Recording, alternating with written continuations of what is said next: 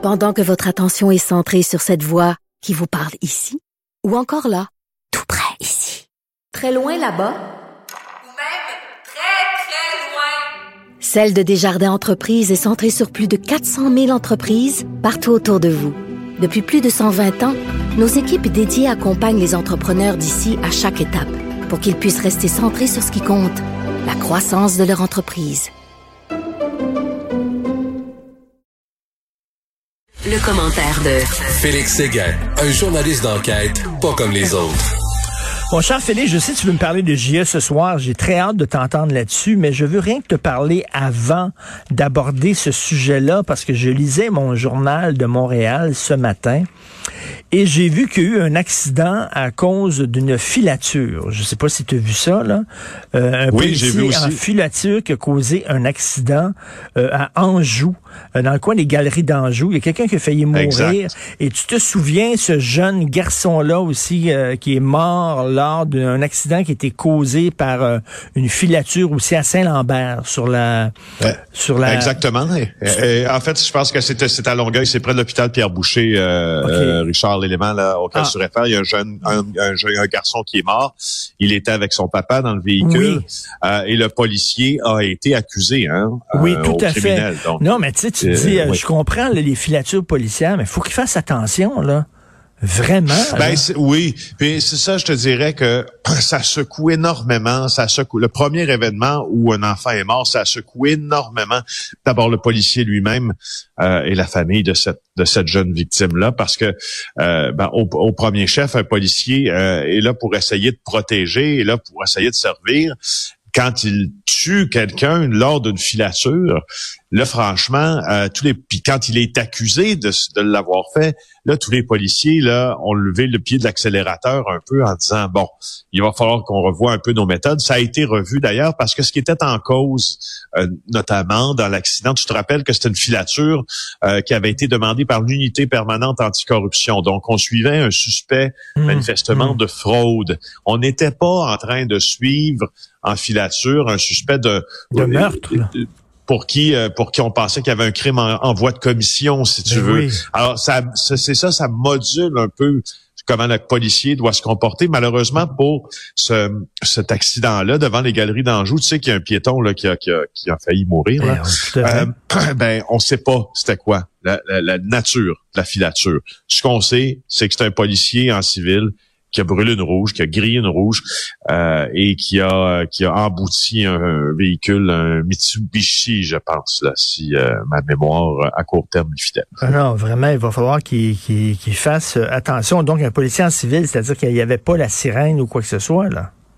Ben non, exactement. Ben en puis, tu sais, c'est une filature. Alors, Ben oui, ben t'imagines, oui. t'imagines, Richard, un policier en filature avec les sirènes, c'est pas trop discret. Hey, moi, j'étais sûr que tu voulais me parler de- du film Angelo, Fredo et Romeo. Je me suis, je m'étais préparé, tu vois, avec en me rappelant certaines critiques, puis en allant voir ce que l'on avait écrit à l'époque. C'était intéressant. Moi, j'aime beaucoup lire les critiques de cinéma. Je trouve Oui. que on en a des pas mal, tu sais, au Québec.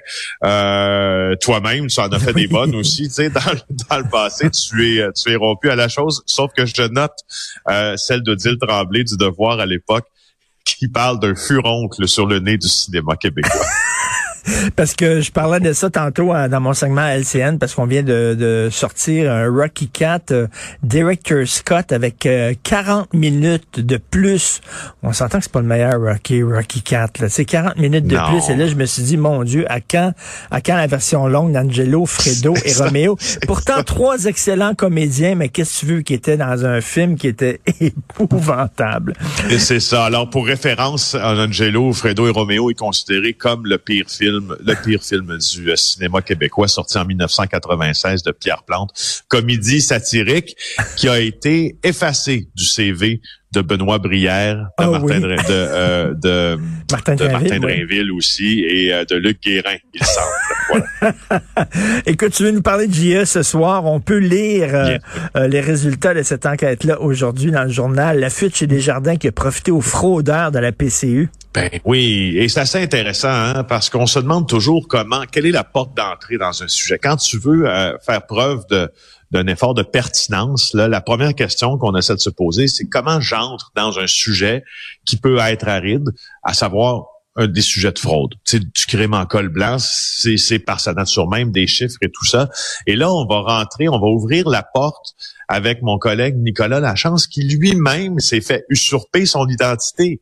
Et là, c'est lui qui va commencer le reportage en disant voici ce qui m'est arrivé, voici les écueils que j'ai euh, que j'ai que j'ai connus à tenter de régulariser ma situation. Puis là, il va être épaulé à un autre moment du reportage par Marie-Lise Bombina.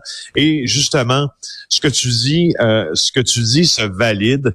Euh, au Québec, les victimes de fraude à la PCU ou les victimes plutôt d'usurpation d'identité par lesquelles on a décidé de faire des fraudes à la PCU parce que c'est ça le chemin que ça prend. Hein? Tu te fais usurper ton identité, quelqu'un l'usurpe, demande de PCU, prestation canadienne d'urgence à ta place, puis bon, et là, la fraude est en place.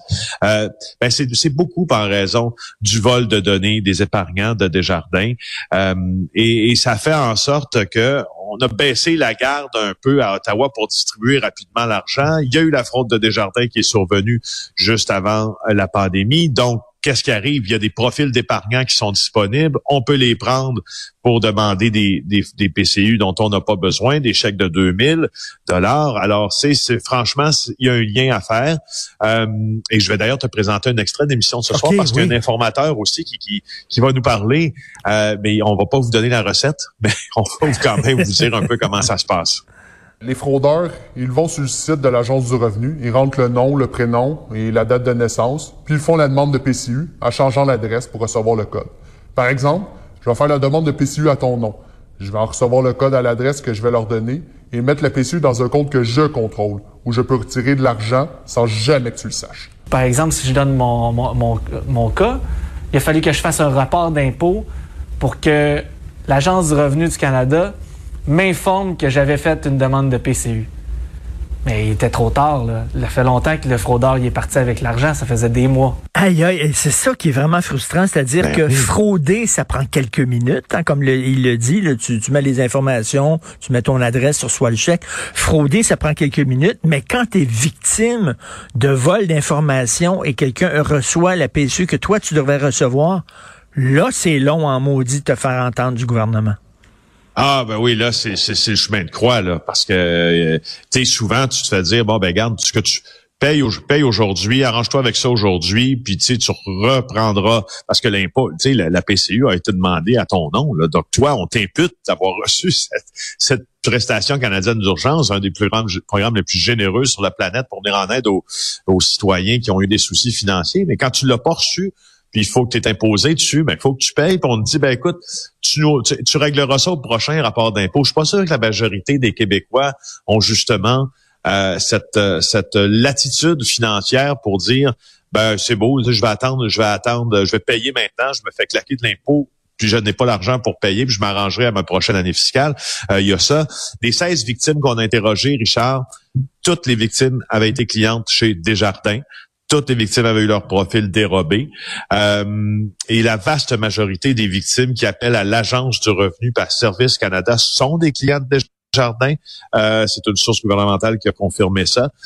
99 euh, il semble. Puis au Canada, près de 40% des victimes euh, proviennent du Québec. Alors, selon le Centre antifraude. Alors, c'est un peu, c'est un peu la, la, circonférence de ce sujet-là qu'on va, qu'on va.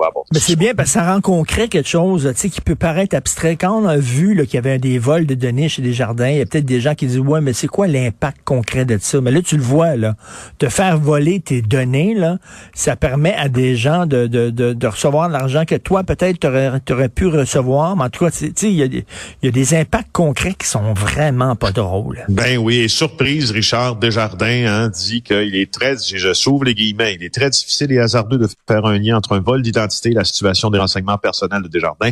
Plusieurs organisations ont aussi annoncé des fuites de renseignements personnels. Je ferme les guillemets.